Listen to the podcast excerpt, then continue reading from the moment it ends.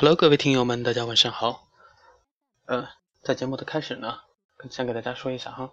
呃，由于金辉最近在工作事业上也遇到了一些窘境啊，所以近期的如果录节目的话，一个是时间问题，一个是状态问题啊，可能会受一定的影响。所以最近呢，我可能会集中精力去解决自身的一些呃实质性的问题。这方面，但是考虑到在我们之前听友群那边的提出的一些问题，嗯，我觉得答应大家要做到给大家回答一下这些问题哈。那么我们就做一期节目，呃，来回答这些问题。那么本期节目呢，可能也是这段时间以来的最后一期。后面的话，可能如果嗯。解解决了我的这些问题之后呢，再回来跟大家呃详细的做分享。嗯，如果没有解决，没有那么多时间的话，可能要暂停一段。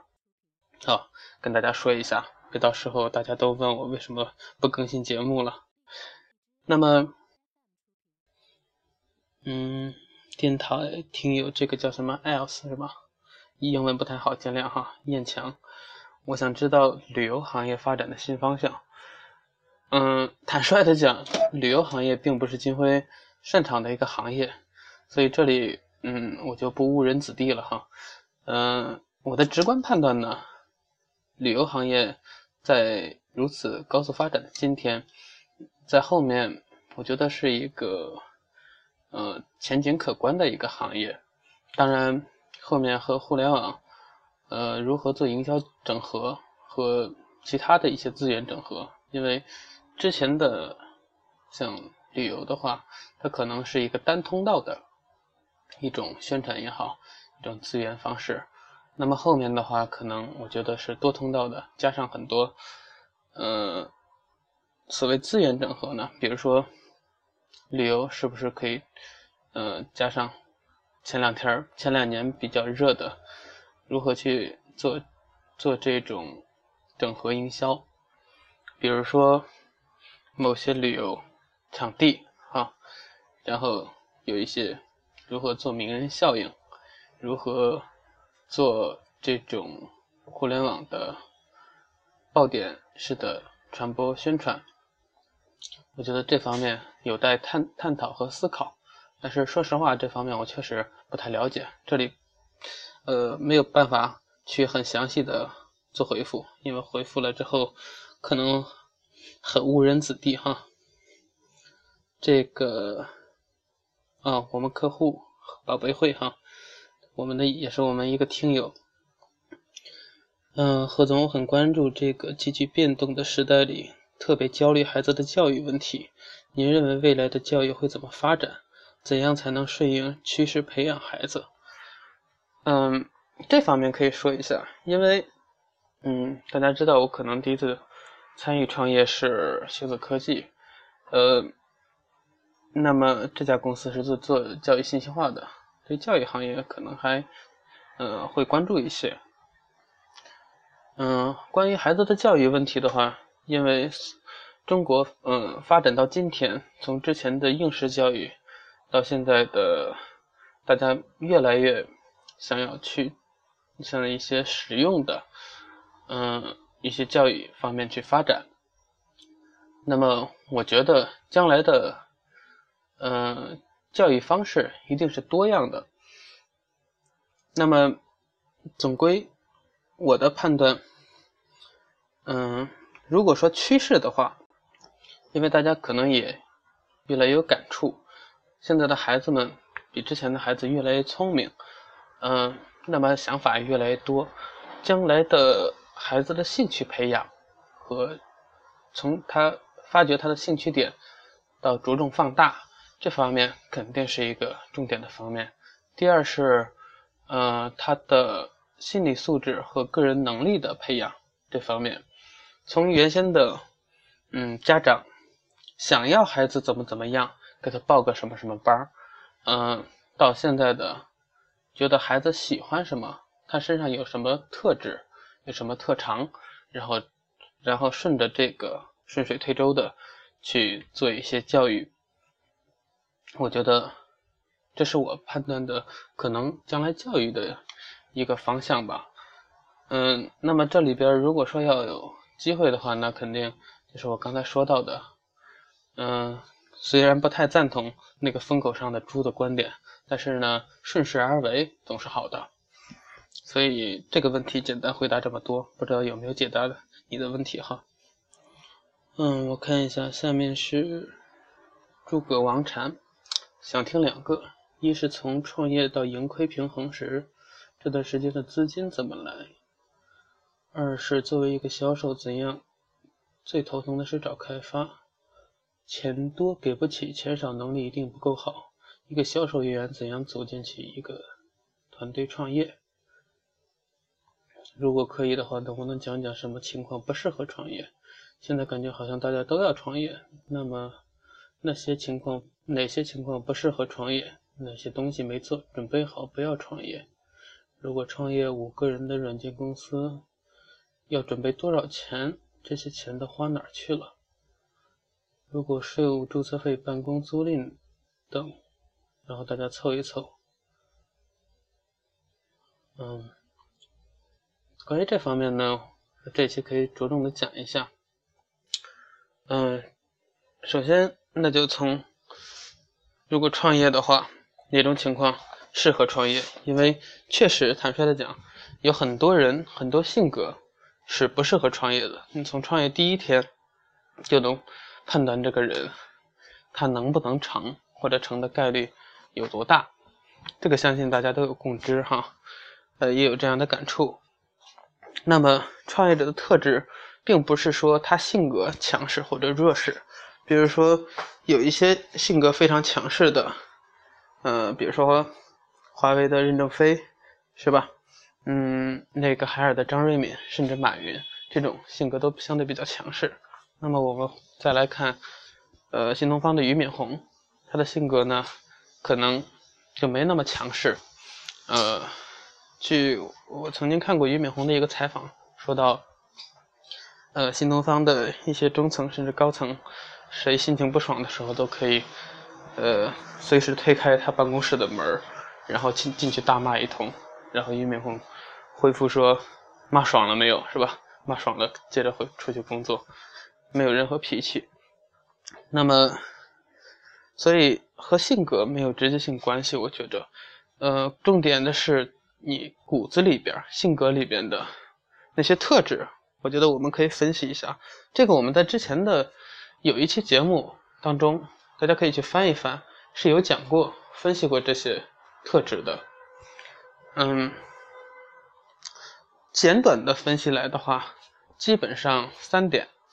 第一点呢，就是如果你是一个，嗯，就是你的初衷是什么？如果你开始只是说我工作工作不好，老板很讨厌我，我现在不想上班啊，在那儿也不受喜欢。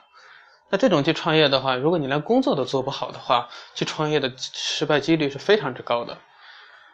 因为你说白了，创业就是换了一种方式来工作，这个认同哈。所以，只有能够当一个好兵，才能做一个好将军。那么，所以这是创业的一个，嗯，可能具备的一个基本素质。当然，过程当中肯定还有一些，比如说抗击打能力。创业者要承受的心理压力可能远超于其他的常人，非常之多。嗯，原因是你所做的计划往往都被一些不可控的因素去受到冲击，你总是有预想不到的问题在你面前出现。那这种情况下呢，呃，创业者。所谓，就体现了第二个特质。嗯，第二个特质里边有两点。第一点，是不是能够果断的下定结论，能够想出对策，找到对策，怎么解决遇到的问题？第二点呢，就是每一个企业都不是一帆风顺的，遇到问题的时候，有很多人没有坚韧的毅力，嗯，习惯性的放弃。有的时候创业呢，成败就在坚多坚持了那么一下，比别人多坚持那么一下，有可能你就能活下来。嗯，所以这是第二个特质。第三个特质看起来比较虚，嗯，但是我觉得非常重要，就是创业者是否是当你开启这个创业的时候。嗯，可能开始的时候你是为了赚更多的钱，让自己是呃生活更富足一些，给家庭呃更宽裕的一些这个经济空间。但是如果创业仅仅的出发点，呃说挣更多的钱的话，嗯，那么这个出发点最终也就会影响着你。到最后只能做一个叫做买卖。我们说买卖人就是买进来卖出去，做一些小买卖。这个时候呢，你过程当中可以挣到一点钱，因为你的思路影响了格局。我们看到几乎所有的大的公司，嗯，他们开始的时候都是基于梦想或者兴趣驱动。比如说，呃，推荐大家看一个电影叫。社交网络主要讲的是 Facebook 是如何呃成立的。那么它的创始人在学校，在大学宿舍里，由于自己是一个程序员，嗯，会编程，那么在宿舍里就搞了这样一个东西，这也就是 Facebook 的原型。那么他侵入了。学校的档案库把所有的呃女生的照片都从档案库里边提出来，然后嗯左边一个照片，右边一个照片哈，嗯，那么喜喜欢喜欢左边的就点左边，喜欢右边就选右边。那么这样一个对比的方式，迅速的带来巨大的流量，甚至把学校的机房都给搞瘫痪了。那么，这可能是 Facebook 的原型。它出于一种兴趣，好玩儿，然后也是抓住了一个所谓大学生的一个需求点。说白了，在在大学就那点事儿，对吧？谈谈恋爱，嗯，这个解决一下男女的呃心理和生理需求，哈。所以。它这个就能迅速扩张。那么走在后来，慢慢商业模式越来越清晰，发现有更多的机会，也才有了今天的 Facebook。那么，呃，比尔盖茨像微软，也是在大学，呃，基于自己的一个想法，我觉得，呃，让这个电脑都能，嗯，使用我的电脑，使用我的系统。那么，苹果，乔布斯，嗯，说到嗯这两个人呢，我相信很多人看过。那么没有看过的，就我推荐大家另一个电影叫《硅谷传奇》。啊，《硅谷传奇》这这一部电影呢，是讲的是早期的，呃，微软和苹果的创业故事。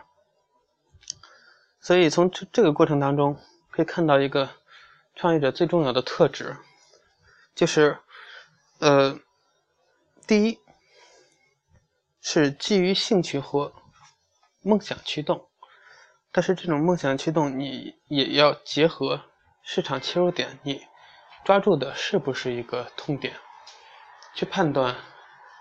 你会发现，所有成功的创业者都能够理性的判断自己的梦想、自己的兴趣点是不是有商业价值，而不是。盲目的、一味的在坚持，所以，嗯，这种分析，呃，和结合的能力呢，我觉得是创业者也是必备的要素。那么，当然，呃，创创业者过程当中还有等等的一些因素，每个人成与败都有，呃，自己的原因和特点。那么，呃，简短的分析的话，就说这么多。那么其他问题，呃，从创业到盈亏平衡时，这段时间的资金怎么来？从创业，呃，一个初创企业从创业开始的时候，嗯，往往找几个朋友，用自加上自己的积蓄，或者向向亲朋好友借一些钱，来启动自己的项目或者公司。那么，到走到所谓盈亏平衡，就是自负盈亏那个阶段的时候，甚至到盈利的阶段的时候，这段时间。所谓，那就需要你的第一桶金。那么第一桶金怎么来？我觉得这个呢，是需要在你开始一创业的时候就想清楚，我这个事情大概做到什么程度能盈利？我这个事情它的团队组建周期是多久？它的。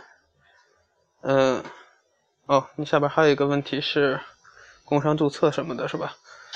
那么我的税务、我的办公场地、我的等等的这些，我需要花多长时间去搞定？那么团队组建有多久？那么我的这次创业，我的盈利点在哪里？如果我开始是，嗯，我觉得现在互联网充斥着就是开始只是圈粉、烧钱。如果除非你是 BAT 这样的大公司，有非常强悍的风投，要不然的话就不要搞什么上来不盈利我圈粉，然后到后面的话我粉丝多了一定能盈利，我觉得这个挺扯淡的。那么好的盈利模式是在你创业的前半年一定就开始有收入，并且能够做到自负盈亏了，这是一个好的创业。如果你在做了半年，依然还是，呃，就是只出不进的状态的话，这样的创业一定有问题，一定要思考问题在哪里。如果一个公司到了一年的节点上，依然属于只出不进的状态的话，那么基本上可以判断，呃，第一点，这个团队的领导者有问题，创始人有问题。呃，对于机会和团队的把握不够到位，或对于市场分析，呃，没有清晰的思路。第二，要不你就走了一条错的道路。所以，嗯，但是如何盈利，这个钱怎么来？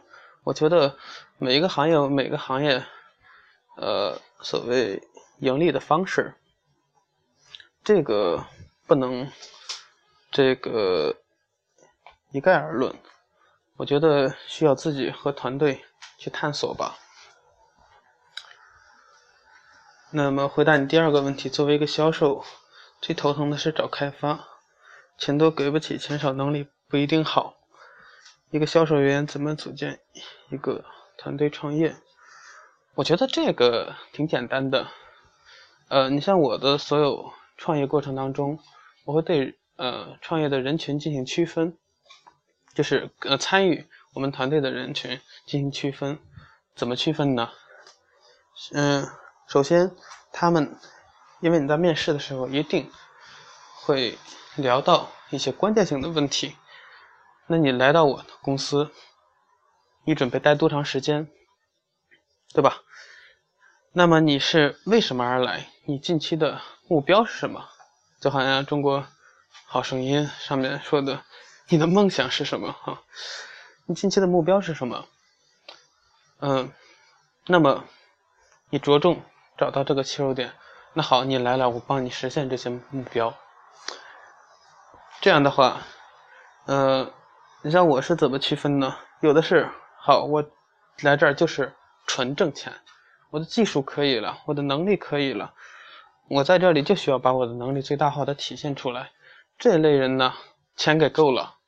然后，呃，该给的一些，就像我们上一期节目做的团团队管理怎么做，呃，该给的一些东西给到了，那么我觉得就没有问题。第二是，嗯，如何？如果说主要是销售是吧？哎，那个问题呢？如果说你招不来人的话，我觉得，那你应该去多研究一下如何去有效的沟通。我觉得最重要的是所谓忽悠能力哈。呃，这个词看来是看着好像是一个贬义词，但是是一个褒义词。所谓有忽悠能力的，就是把你的观点和你对于未未来所做的这件事情，或者我们。未来共同经营这个梦想或者一个方向的，呃，发自由由心而发的一些话，真诚的，不加任何感情色彩的去表露出来，告诉你即将组建的团队的加入这个团队的所有人，去感化他们。所谓，嗯。这个团队呢，说白了，最终所谓的磨合，有点像夫妻，就是同化和被同化的过程。那么，有的家庭你看不幸福的原因是，嗯，比如说我们历史遗留问题，总是婆媳关系不太好。那么，老婆可能在自己生长了那么多年的家庭是那样的教育，然后来到这个家庭呢。会不太习惯这样的生活习惯，必然要要去想要去嗯表达一些自己的观点。那么另一边呢，婆婆她这样的习惯一辈子了，更难改变。所以呢，在这个过程中就会出现什么问题？就是观点打架。那么我希望他听从我的观点。呃，他希望听从他的观点，那么这个过程就会出现摩擦。说白了，就是我刚才提到那个词，要么被同化，要么同化别人。如果也不愿意被同化，也不愿意，也不能去同化别人的时候，这个时候矛盾就出来了。所以很多人活得痛苦是没有想清楚这个，我觉得是。呃，如果你觉得同化不了别人的时候，那就尝试被别人同化，也没什么可纠结的。那么，回到团队方面呢，那就在你寻找人才的时候，我记得马云曾经讲过一个观点，在团队当中，阿里巴巴的创始团队当中，可能不是最顶尖的人，能能凑起来给他创业的首批人。可能能力也不是最突出、最优秀的，但是最终，嗯，怎么组在组建在一起呢？说白了，就是他能够说服的人，能够愿意跟着他干的人，愿意被他同化的人，最后都留下来了。他同化不了的人，那就放人家走，对吧？说白了就是这样。那么，如果一个人被你的梦想和你的话语所感动，然后愿意跟你去拼一拼、搏一搏，那么证明你的童话基本上有一半以上是成功了。那么后面你要去通过自己的努力和在共同过事共事的过程当中，不断的去把这段童话进行的更彻底。所以，呃，关于这点，我觉得是这样。如果说你能够完全的由心而发的让他去认同你的价值观的话，呃，在今后的工作的过程当中，我觉得薪资还是一个方面吧。你刚才说，呃，钱这个能力高的钱给不起，钱少的能力不一定好。呃，我觉得如果你能够说服得了他的话，有可能人家不要钱，是吧？共同来做一个事业。关键是在这个过程当中，自己去思考怎么去说服别人。如果，嗯，我们看到所有的创业团队比较成功的创始人都好像比比较能忽悠哈，所以所以这也是一个重要的能力，也是创业者的基础能力。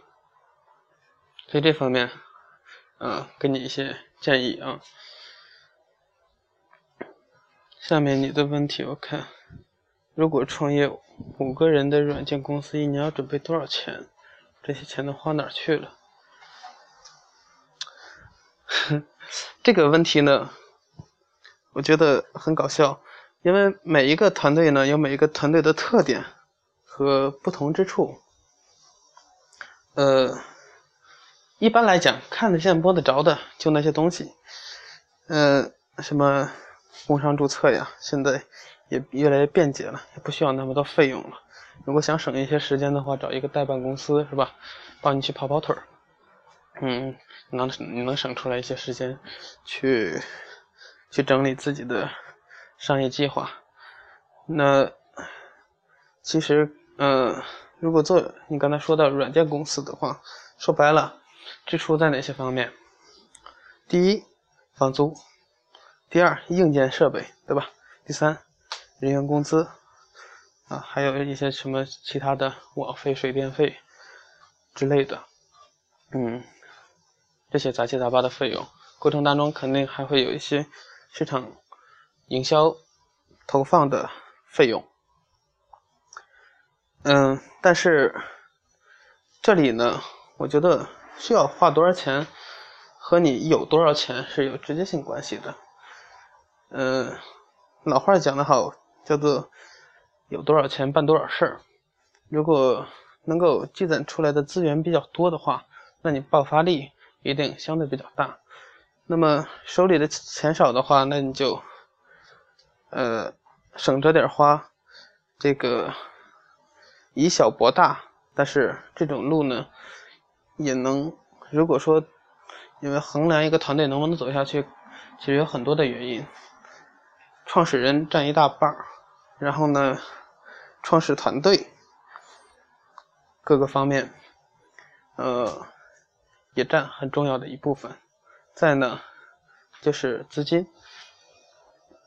那么，往往一个新的团队去启动的时候，呃，往往启动资金呢都比较的稀缺，所以一个好的商业模式。好的想法，有市场竞争力的这样一个切入点，去去开启这样一个旅程，在这个过程当中，去想清楚自己什么时候能够自负盈亏。当做到自负盈亏了之后，再想到如何，嗯，去引进投资，将你的。